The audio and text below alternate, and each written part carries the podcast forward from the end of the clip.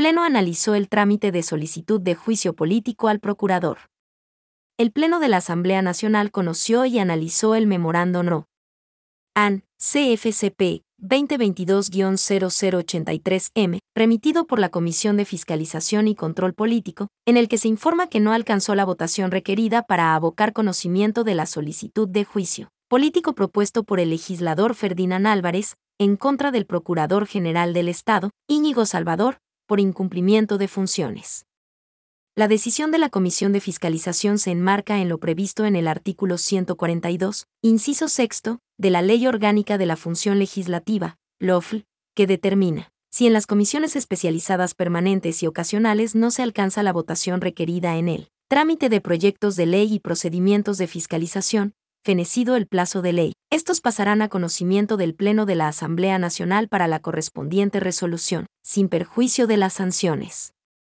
Que por incumplimiento de plazos corresponda a los miembros de la Comisión, de conformidad con esta ley.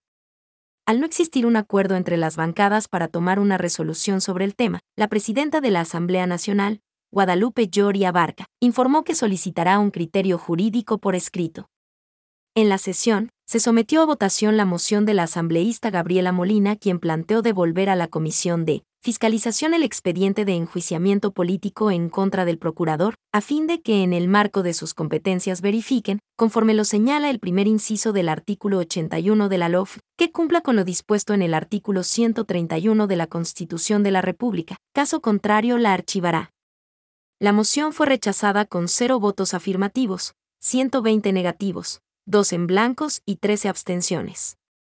El presidente de la Comisión de Fiscalización, Fernando Villavicencio, dijo que es un hecho inusual, porque es la primera vez que existe la solicitud de retiro de juicio político tras precisar que en base al artículo 142 último inciso, la Comisión de Fiscalización al no encontrar votos suficientes tomó la decisión de remitir todo el expediente al Pleno, para que sea este el que decida. Ferdinand Álvarez aclaró que retiró su acusación apegado a derecho y que se compromete a volver a presentar esa solicitud de juicio político. Ahora es más importante darle vida jurídica e institucional al Consejo de Participación Ciudadana y Control Social, dijo al señalar que se debe tener un contralor legítimamente designado. Por último, Pedro Velasco afirmó que se enfrentan a un caso inédito y el país no puede seguir en una inseguridad jurídica, a la vez que indicó que sin interpelante es imposible continuar el trámite.